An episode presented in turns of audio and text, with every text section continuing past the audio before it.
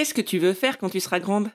Ah, cette question intemporelle, on vous l'a sûrement posée quand vous étiez petite, et il est probable qu'on la pose aussi régulièrement à vos filles. Si l'on entend souvent la question, il y a par contre une réponse que personnellement je n'ai jamais entendue, c'est je voudrais travailler dans l'assurance. Et pourtant, c'est un secteur d'activité qui se mobilise pour l'égalité homme-femme. Ces dernières sont d'ailleurs plus nombreuses à travailler dans ce secteur, et pourtant, les hommes au poste de direction sont plus représentés. Un secteur dans lequel des femmes, parfois discrètes, peu connues du grand public, s'engagent pour faire bouger les lignes. Découvrir ces femmes du secteur de l'assurance au parcours et aux engagements inspirants, c'est justement l'objet du podcast Women of Power. Women of Power est un podcast produit par le groupe CCR, la Caisse centrale de réassurance, qui a pour objectif de mettre en lumière le sujet de l'égalité homme-femme en entreprise. À travers des entretiens de femmes dans le secteur de l'assurance, vous découvrirez des initiatives, des parcours et des projets qui font bouger les lignes sur ce sujet qui me tient tant à cœur. Ces témoignages nous donnent aussi des clés pour avancer toutes et tous ensemble vers une société plus équitable. Women of Power est un podcast disponible en français et en anglais sur toutes les plateformes d'écoute. Bienvenue sur Maman Boss, le premier podcast collectif qui traite du sujet carrière et maternité. Disponible trois fois par mois, le mardi, sur toutes les plateformes d'écoute et sur le site mamanboss.fr. Après, honnêtement, je pense pas avoir envisagé réellement une seule seconde de dire non. Euh, je suis un naturel, plutôt optimiste et euh, jusque-là, euh, les choses se sont plutôt bien passées. Donc je me disais, des milliers de femmes qui, travaillent, qui ont des postes à responsabilité en étant maman. Ça va peut-être pas être simple, mais ça va le faire. Que signifie vraiment être une maman boss aujourd'hui? Quelle est la réalité de la place des mères dans le monde du travail?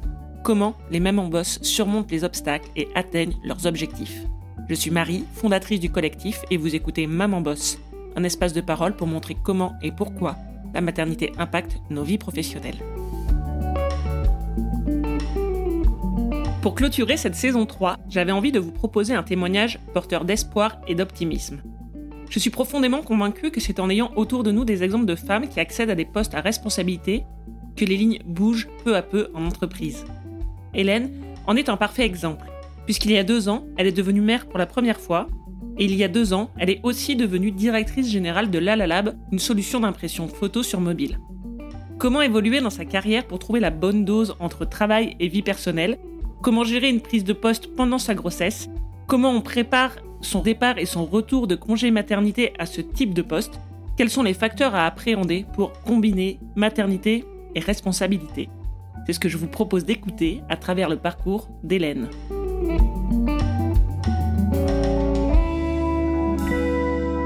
Bonjour Hélène, bienvenue chez Maman Boss. Pour commencer, est-ce que tu peux nous dire de qui tu es la maman et dans quoi tu bosses?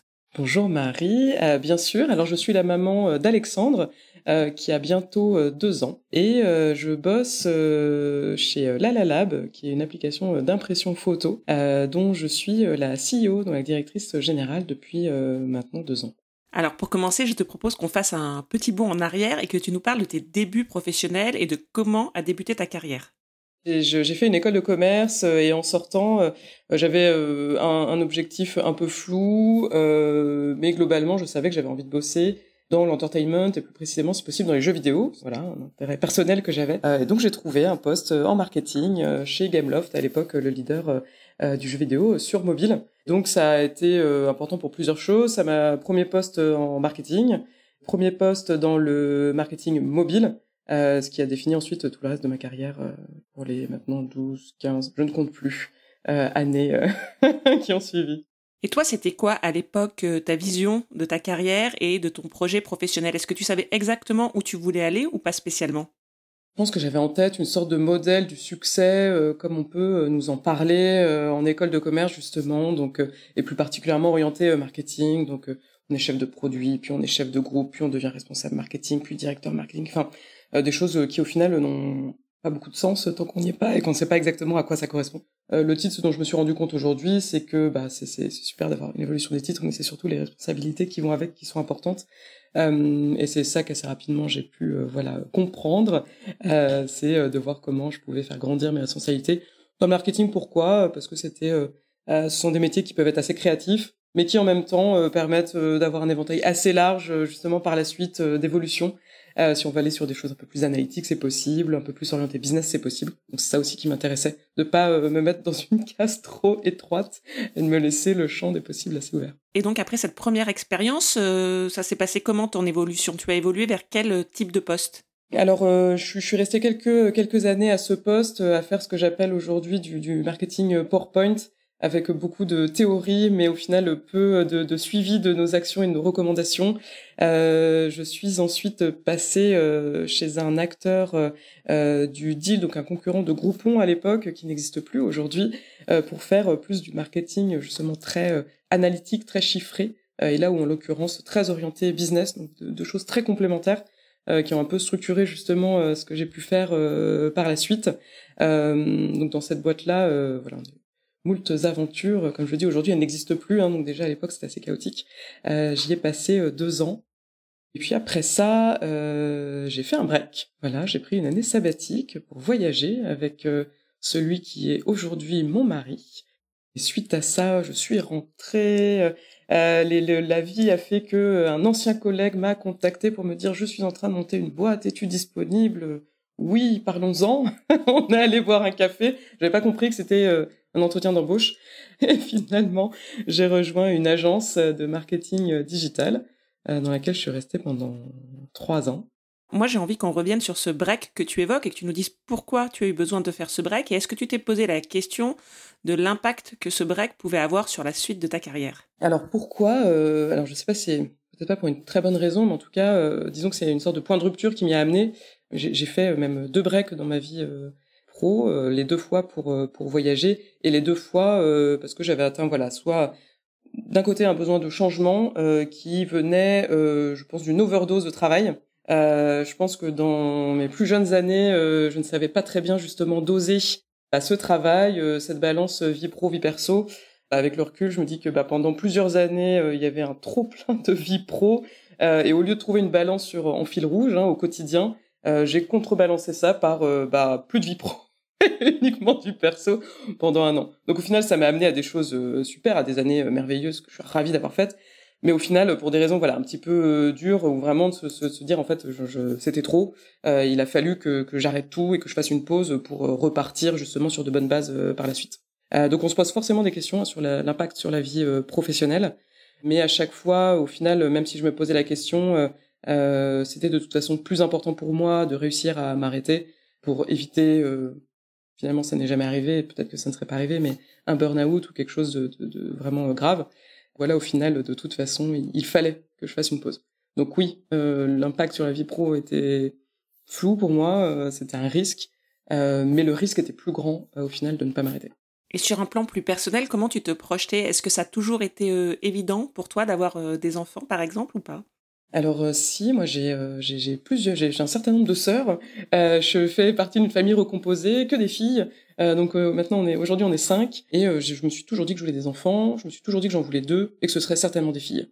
mais simplement parce que je pense que je n'imaginais pas bien comment ça pouvait être autrement. bon bah là j'en ai un, c'est déjà bien. c'est un garçon, c'est merveilleux. Voilà, mais en tout cas oui c'est quelque chose de, que voilà je savais que je voulais des enfants. après c'est vrai qu'en avoir un au final bah, ça questionne euh, la suite aussi. Voilà, j'ai moins de certitude que je pouvais en avoir euh, il y a 15 ans. Est-ce que toi, tu t'étais déjà euh, questionné, tu avais déjà réfléchi au fait d'avoir un enfant et de l'impact que ça pouvait avoir sur ta carrière? Non, non, non, je ne pense pas parce que je savais, enfin en tout cas, c'est pas, j'en voulais pas tout de suite. Je savais que j'avais le temps, le temps de ne pas y penser. en l'occurrence, c'est même pas le temps d'y réfléchir, c'est vraiment le temps de pas y penser. Euh, J'étais plutôt voilà insouciante, euh, on va dire là-dessus. Évidemment, au fur et à mesure des années, on, se pose euh, de plus en plus la question, mais au final, j'ai toujours fait passer mes, mes envies perso avant le pro. Au final, j'ai certainement eu cette chance que les deux se sont toujours plus, enfin plutôt bien conjugués. Et donc, si si projet d'enfant, de toute façon, je savais que je voulais le faire passer avant tout projet professionnel. Et donc après ce break et ce retour, toi, tu as envie de reprendre un poste et d'évoluer vers euh, encore plus de responsabilités? C'était vraiment ton objectif? C'était une envie parce que je pense que comme euh, beaucoup de personnes, euh, j'avais aussi envie de me prouver que je pouvais faire toujours plus, voilà, continuer à évoluer. Je pense que c'est aussi justement cette ces breaks, cette prise de risque, c'était aussi me prouver que ben, ça n'avait pas mis en danger justement la, suite de ma vie professionnelle. Donc je pense que je m'étais mis aussi des, standards assez élevés pour, bah, pour, voilà, pour montrer qu'on pouvait à la fois faire ces breaks, mais aussi bien rebondir à leur retour. Après, je pense que j'ai eu beaucoup de chance justement dans, dans, dans ma vie pro. À chaque, à chaque fois sur ces deux breaks, à chaque fois que je suis revenue, euh, ce sont d'anciens contacts, d'anciens collègues euh, qui ont vu que j'étais de retour, qui m'ont contacté et qui avaient des choses à me proposer. Et c'est comme ça qu'à chaque fois, j'ai réussi à rebondir après chacun des breaks sur des opportunités de, de, de mon réseau. Donc euh, voilà, je dis que c'est de la chance, mais euh, avec un petit peu de recul, euh, je pense que c'est aussi, comment dire, mon, mon expérience dans ces boîtes précédentes, la façon dont je pouvais justement travailler. Ces gens-là ont vu que voilà, j'étais très motivée, que je donnais beaucoup, que j'étais prête à m'investir euh, et que justement j'avais envie d'en faire euh, toujours un peu plus. Et c'est ça, je pense, qui leur a aussi euh, donné envie de me contacter, de me proposer ces postes-là. Alors concrètement, est-ce que tu peux nous dire quel métier, quel poste tu occupais à ce moment-là? Alors après mon premier break, donc j'ai intégré une agence de, de, marketing digital qui était à l'époque, c'était cinq personnes, dont trois cofondateurs. Donc c'est l'un d'entre eux, un ancien collègue qui m'a contacté. Et donc je les ai rejoints pour justement les aider à faire grossir cette agence. Donc quand j'ai quitté l'agence, j'étais à la tête d'une équipe de 25 personnes euh, dans une entreprise de 50 personnes au total. Euh, donc quelque chose d'assez euh, d'assez conséquent. Une prise de risque aussi que je trouvais très intéressant de justement faire monter comme ça une entreprise et accompagner sa croissance sans savoir exactement où ça allait nous, nous mener. mais une prise de risque mesurée. J'étais pas une des cofondatrices. J'intégrais la, la structure en tant que salarié. Donc avec malgré tout cette sécurité euh, du salariat tout en faisant partie d'une aventure entrepreneuriale. Donc ça m'allait bien en fait ce, mix. Donc voilà, euh, trois ans très intenses euh, à faire grandir le business et les équipes. J'ai pris mon deuxième break suite à ça, car cette cette boîte bah, s'est vendue à une plus grosse boîte et c'était le moment pour moi de partir pour mon mon bien-être perso également. Euh, en gros, euh, quelques mois avant de, quitter l'entreprise, euh, aujourd'hui Marie m'a dit mais on est toujours ensemble parce qu'on se voit plus. Voilà. Je me suis dit ah il faut peut-être faire quelque chose. Donc encore, encore une année de rupture, parce que je savais pas comment faire d'autre, je savais pas comment ralentir en fait. J'ai réfléchi, hein, je me suis dit mais peut-être que je pourrais trouver un équilibre. J'ai pas, j'ai pas. Donc juste, on est parti. Et donc, quand je suis revenue après ce deuxième break, c'est un ancien client de cette agence qui m'a contacté, euh, qui travaillait chez la Lab en tant que directeur général, qui m'a proposé le poste de directrice marketing. Donc, j'ai intégré la Lab comme directrice marketing pendant deux ans. Et euh, après ces deux ans, on m'a proposé le poste euh, de CEO. Et alors, à quel moment est arrivé cette envie ou ce projet d'enfant? C'est une bonne question. Je, je, savais que je voulais prendre beaucoup de temps pour moi. Parce qu'on parle beaucoup d'équilibre vie pro, vie perso moi, il y avait aussi un peu un, sujet d'équilibre vie individuelle et vie familiale. Euh, et j'avais envie justement d'avoir une vie euh, individuelle égoïste avant de me lancer dans l'aventure familiale. Donc la question s'est pas posée tout de suite et finalement elle s'est posée que euh, effectivement lors de mon, arrivée chez La Lab, lors de ce second break justement avec avec mon mari, on a commencé un petit peu à se dire mais au fait on vieillit. Voilà, la fameuse horloge biologique. Elle aussi a commencé à, à faire tic-tac dans nos oreilles. Euh, donc voilà, on a commencé à en parler, à y réfléchir. J'ai intégré la Lab. Euh, et c'est vrai que finalement, euh, bah, j'ai intégré le poste, j'ai mis en place l'équipe. Et deux ans après cette prise de poste, est arrivée justement l'annonce la, de, de, ma grossesse. C'était un bon moment, professionnellement, personnellement. Et je pense que j'avais besoin aussi de cette stabilité, d'être bien dans mon nouveau poste, avant malgré tout de me lancer encore une fois dans cette aventure euh, familiale. Et est-ce que tu peux nous raconter ce moment un peu charnière euh, où en même temps euh, tu vivais ta première grossesse, ta première maternité et en même temps on te proposait de prendre un poste de directrice générale? Alors, comment ça s'est passé? Euh, Donc, j'avais un entretien avec l'actionnaire de, de l'entreprise. On fait partie d'un plus gros d'un plus gros groupe. Et effectivement, lors de cet entretien, donc m'a proposé cette, ce nouveau poste. Et moi, j'étais à pile poil trois mois de grossesse à ce moment-là. Donc, j'en avais pas encore parlé. Euh, donc il me propose le poste, et là je dis bah merci, mais pour info, moi aussi j'ai une nouvelle à partager, euh, je suis enceinte. Euh, forcément de l'appréhension, hein, j'étais un petit peu stressée, euh, les mains qui tremblaient un petit peu, la voix certainement euh, également. Et pour le coup, ça s'est fait très simplement. alors il m'a répondu ben félicitations. voilà déjà première réaction plutôt positive. Félicitations. En toute honnêteté, On s'était dit avec le codir que c'était une possibilité que tu aies un projet de, de, grossesse. Je vais aller dans les clichés, mais voilà, j'avais 35 ans, je m'étais mariée deux ans plus tôt. bon, effectivement, ils m'ont dit, bah, on s'est dit que c'était une option, mais après un congé maternité, eh bien ça s'organise. donc pour nous, ça change rien. donc si tu es toujours motivé, ça change rien à notre proposition. Donc des conditions qu'on peut estimer quand même plutôt euh, idéales, je pense. Et donc pour toi, été une évidence dès le départ de parler de ta grossesse. C'était euh, important, évident pour toi d'être clair sur ce sujet-là? Ah ouais, ouais, ouais, ouais. Je me suis pas posé la question une seconde. Euh, je voulais que les choses soient claires et pour le coup, je, travaille toujours comme ça. Je pense qu'on gagne toujours à avoir un maximum de transparence. Et j'avais pas envie d'être dans une situation inconfortable pour moi par la suite. En plus, voilà, ça faisait trois mois de grossesse, donc ces fameux trois mois un petit peu tabou. Euh, le timing tombait plutôt bien, donc je pouvais en plus leur en parler euh, euh, sans que voilà ça, ça pose souci à, ce niveau-là. Donc tout de suite, je leur ai dit. Après, c'est j'aurais été, j'allais dire déçu peut-être plus que ça si si leur réaction avait été différente et si ça avait changé quelque chose à la proposition. Ça n'a pas été le cas, mais en tout cas, je j'imaginais pas avancer et accepter le poste sans qu'ils aient cet élément. Pour ton employeur, ça n'a rien changé. Est-ce que toi, au contraire, tu t'es posé la question d'accepter ce poste à la lumière du fait que tu allais accueillir ton premier enfant. Est-ce que ça a été une évidence d'accepter le poste ou est-ce que tu as un petit moment où tu t'es dit euh, oh là là ça va être compliqué, euh, comment je vais faire? Je me suis dit euh, ça va le faire, mais oh là là. en gros, parce que voilà, quand ils m'ont proposé ça, j'ai dit merci, je suis enceinte et je dois y réfléchir. il fallait que, que je, prenne le temps d'y réfléchir, que je prenne le temps aussi d'en parler avec mon mari, non pas pour chercher son autorisation, mais pour euh, s'assurer qu'en termes de d'organisation ou de charge de travail, euh, de travail à la maison, de charge, il pouvait aussi être disponible pour justement s'il y avait besoin à un moment de, de prendre en charge davantage, s'il était ok avec ça également. C'est un projet à deux, hein, de faire un enfant, pas de prendre mon poste, mais de, de faire l'enfant. J'avais besoin d'y réfléchir, j'avais besoin d'en parler. Après, honnêtement, je pense pas avoir envisagé réellement une seule seconde de dire non. Euh, je suis un naturel, naturel plutôt optimiste et euh, jusque-là, euh, les choses se sont plutôt bien passées. Donc je me disais, il y a des milliers de femmes qui, qui, travaillent, qui ont des postes à responsabilité en étant maman. Ça va peut-être pas être simple, mais ça va le faire. Voilà. Donc je pense que j'ai toujours su que j'allais dire oui.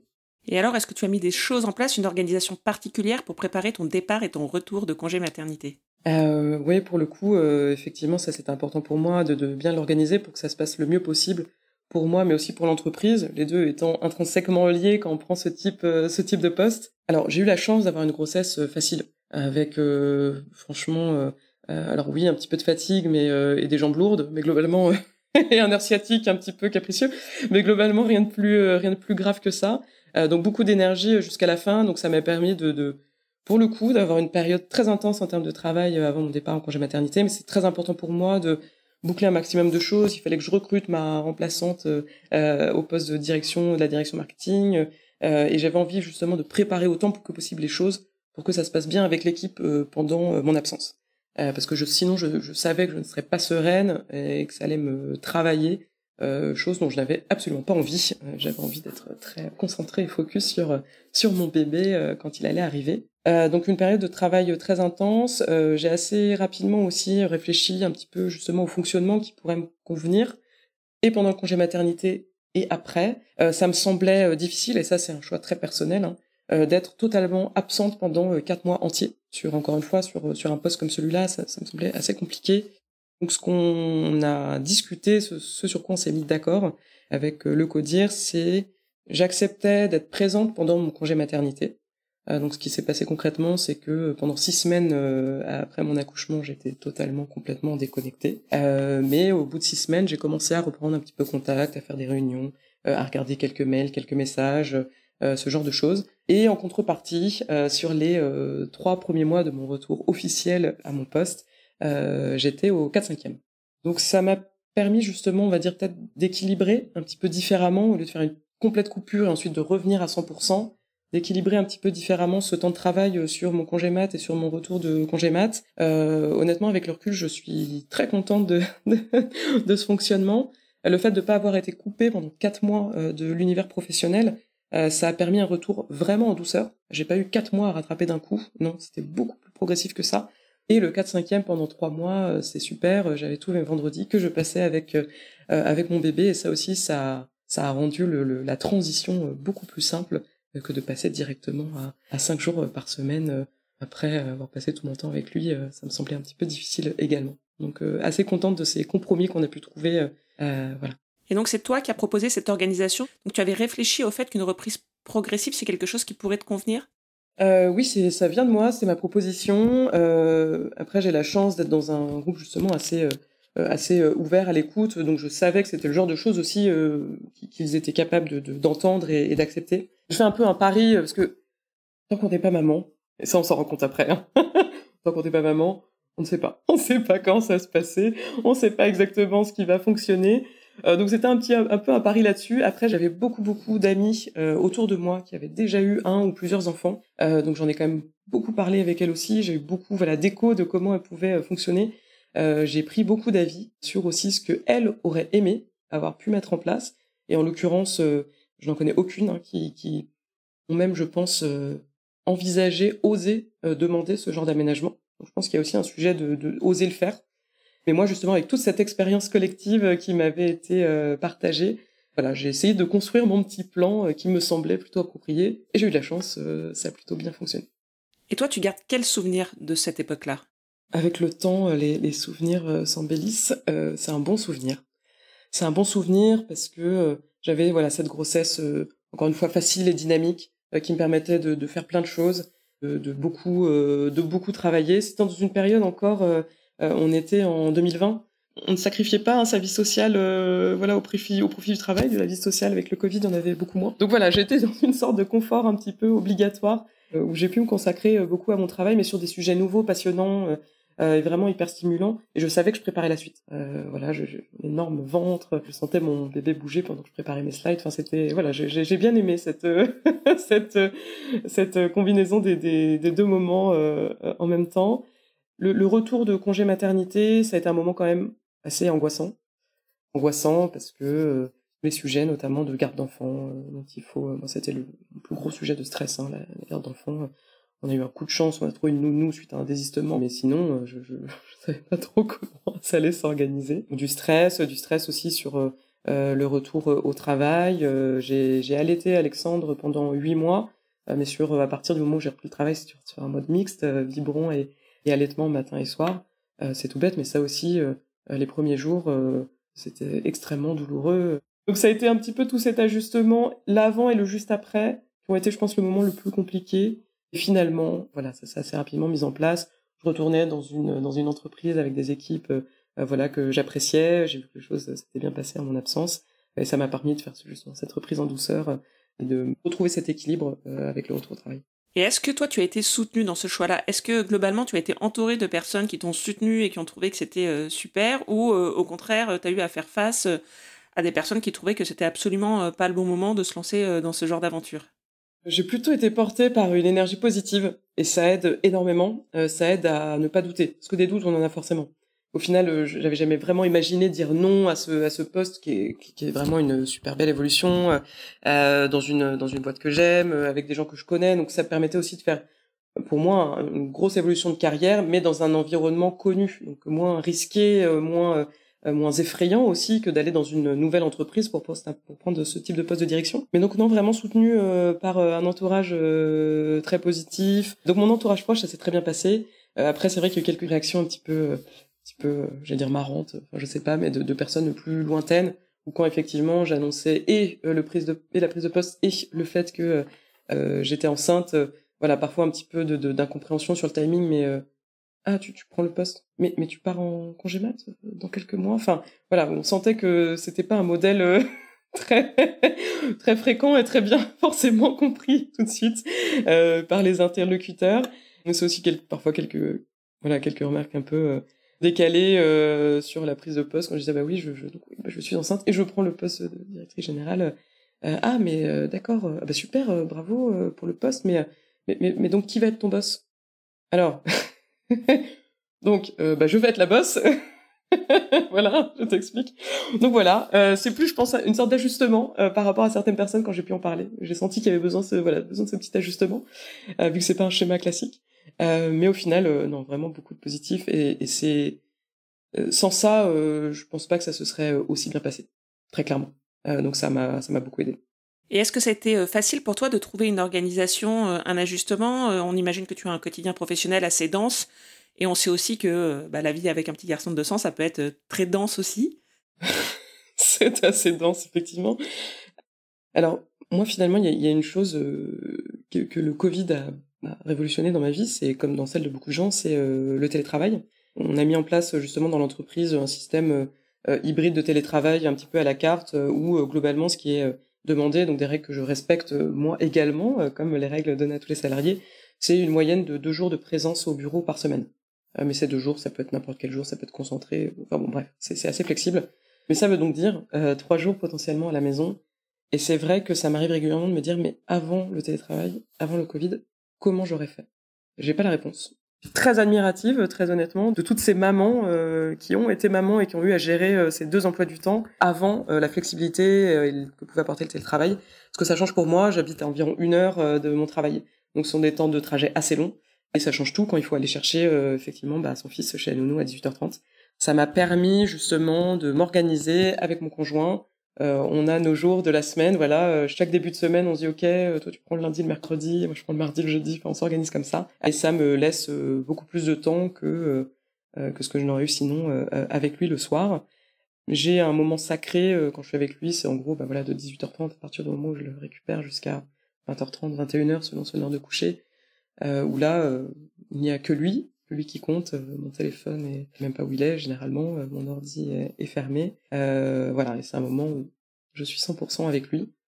S'il faut retourner au travail un petit peu plus tard, c'est possible. Mais en tout cas, sur ce créneau, et ça pour le coup, les équipes le savent aussi, je ne suis pas disponible car je suis avec Alexandre. Et le fait de communiquer sur tes contraintes à ton équipe, ça c'est quelque chose sur laquelle tu as été très clair dès le départ? Oui, très clair. Euh, ils savent euh, effectivement quand je vais euh, chercher mon fils, quand je suis avec lui. Je parlais de transparence un petit peu plus tôt. Je pense que là aussi, c'est important de l'être.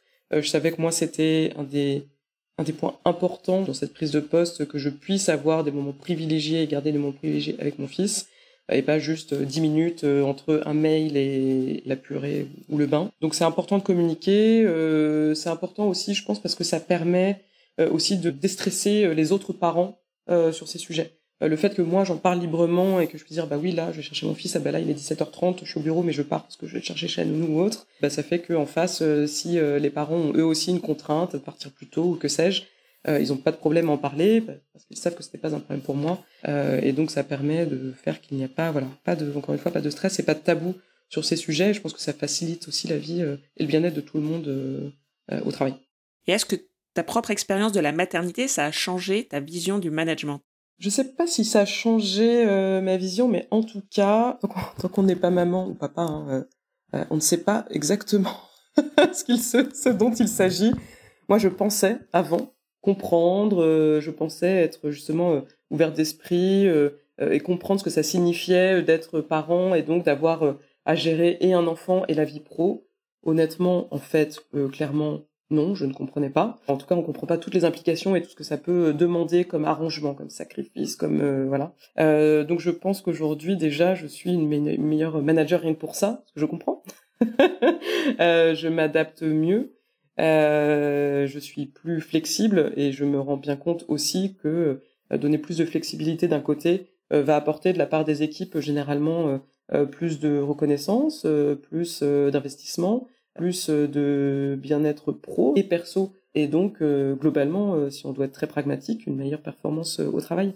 donc en fait, c'est du gagnant-gagnant pour tout le monde. Et est-ce qu'en tant que dirigeante, toi, tu as des actions particulières sur le sujet de la parentalité en entreprise? C'est une question qui est finalement assez jeune chez nous. On a de plus en plus de parents, mais c'est vrai que la moyenne d'âge de l'entreprise, si je ne dis pas de bêtises, elle est à 29 ans. Euh, donc relativement jeunes, donc sont justement des questions qui sont en train de se poser de plus en plus. Je le disais tout à l'heure, un des points de stress pour moi, c'était euh, le mode de garde.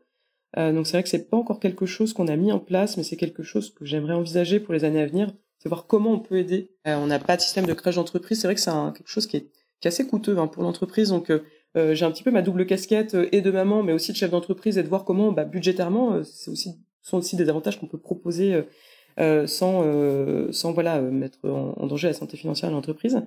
C'est un vrai point de réflexion.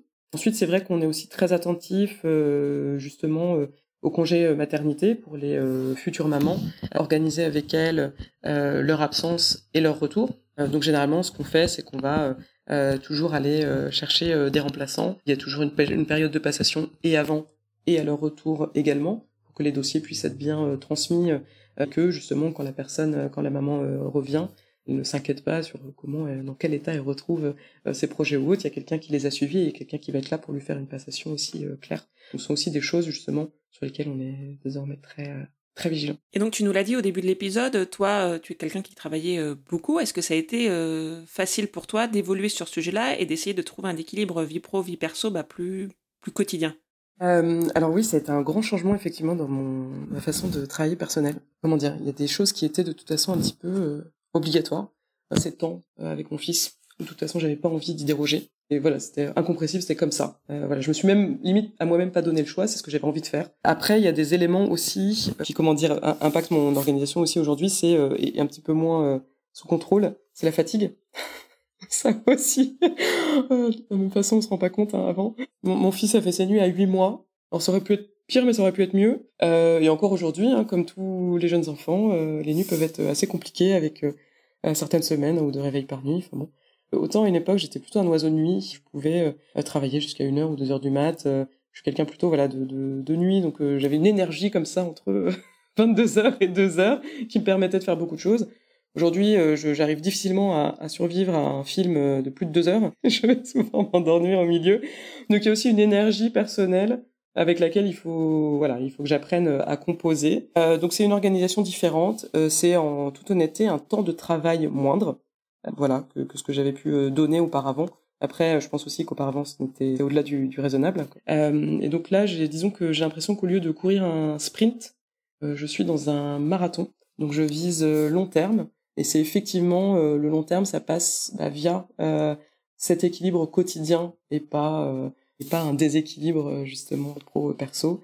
Je pense que ce ne serait dans l'intérêt ni de l'entreprise ni dans le mien euh, de justement au bout de deux ans pareil repartir euh, sur un rythme un peu fou et qui m'amène comme ça une nouvelle rupture nécessaire.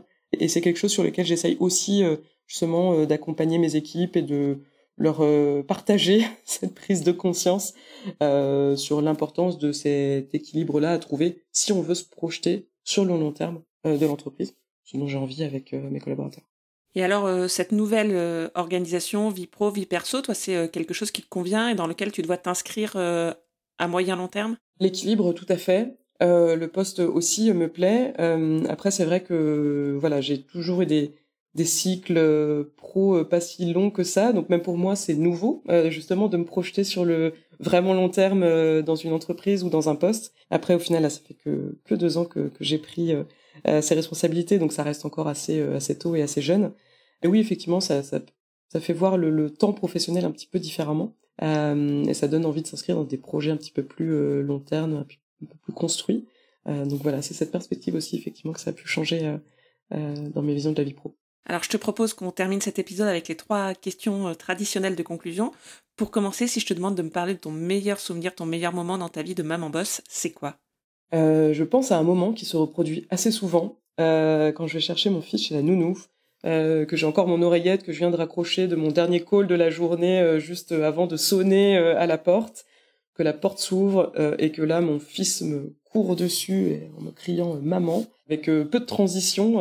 10 secondes plus tôt j'étais en réunion, 10 secondes plus tard je suis 100% avec lui. Ça c'est toujours voilà ce comment dire cette transition entre mes deux vies pro perso euh, c'est toujours à chaque fois beaucoup de bonheur me faire accueillir comme ça euh, par mon fils. Donc ouais, ça, ça, ça sont les, les bons moments. Et à l'inverse, est-ce que tu peux nous raconter ton pire souvenir dans ta vie de maman boss Je pense qu'un des plus durs, ça a été euh, très peu de temps avant mon retour de congé maternité. Des amis qui m'avaient parlé d'une série sur Netflix qui s'appelle Working Moms. Euh, donc comme son nom l'indique, ça parle de bah, justement de maman euh, euh, qui retourne au travail. Et donc j'ai commencé cette série voilà très peu de temps avant de retourner au travail. et en fait ça a été affreux parce que j'avais moi beaucoup d'angoisse, d'anxiété sur comment ça allait se passer ce retour au travail. Et dans cette série, même si c'est beaucoup beaucoup de dérision, c'est une série comique, voilà, avec en fait j'étais face à des situations de mamans qui se faisaient déborder, euh, qui euh, tiraient leur lait au boulot, euh, qui avaient l'impression d'être d'abandonner leur enfant chez elles pendant qu'elles étaient en réunion. Enfin, des choses comme ça, en fait, qui me renvoyaient, moi, mes propres angoisses. Donc, j'ai eu un moment vraiment, voilà, très, très difficile de me dire, mais en fait, euh, euh, est-ce que je suis prête, je suis pas prête, comment ça va se passer Enfin, voilà, donc, euh, cette série a déclenché quelques jours de d'angoisse. Et finalement, je l'ai re-regardée avec un petit peu plus de recul, quelques semaines après mon retour de congé de maternité. J'ai beaucoup ri, donc je la conseille malgré tout. mais voilà, ce moment avant le retour a été un petit peu compliqué. Pour finir, si tu devais donner un conseil à la jeune femme que tu étais au début de ta carrière, ce serait quoi? Euh, Je pense que ce serait euh, d'oser, d'oser euh, poser ses conditions, euh, d'oser euh, envisager un fonctionnement qui n'est pas forcément le fonctionnement habituel. Si je prends justement l'exemple de, de, de, mon congé maternité, de mon retour qui a été justement modulé selon ma demande et, accepté par mon employeur, je pense qu'il y a beaucoup de femmes qui n'osent pas demander ces arrangements de temps de travail, euh, peut-être euh, parce qu'elles ont peur euh, qu'on leur donne un, passe droit ou je, je, ne sais pas. Mais non il faut pas avoir peur. Face de soi on a très souvent bah, des parents aussi qui en fait sont, sont capables de comprendre et qui seront aussi capables de comprendre que cette flexibilité sera bénéfique et pour la personne et donc pour l'entreprise donc voilà poser un petit peu ces, ces termes et réfléchir aux, conditions qu'on a envie qu'on a envie d'avoir au, au travail et particulièrement au moment de la maternité.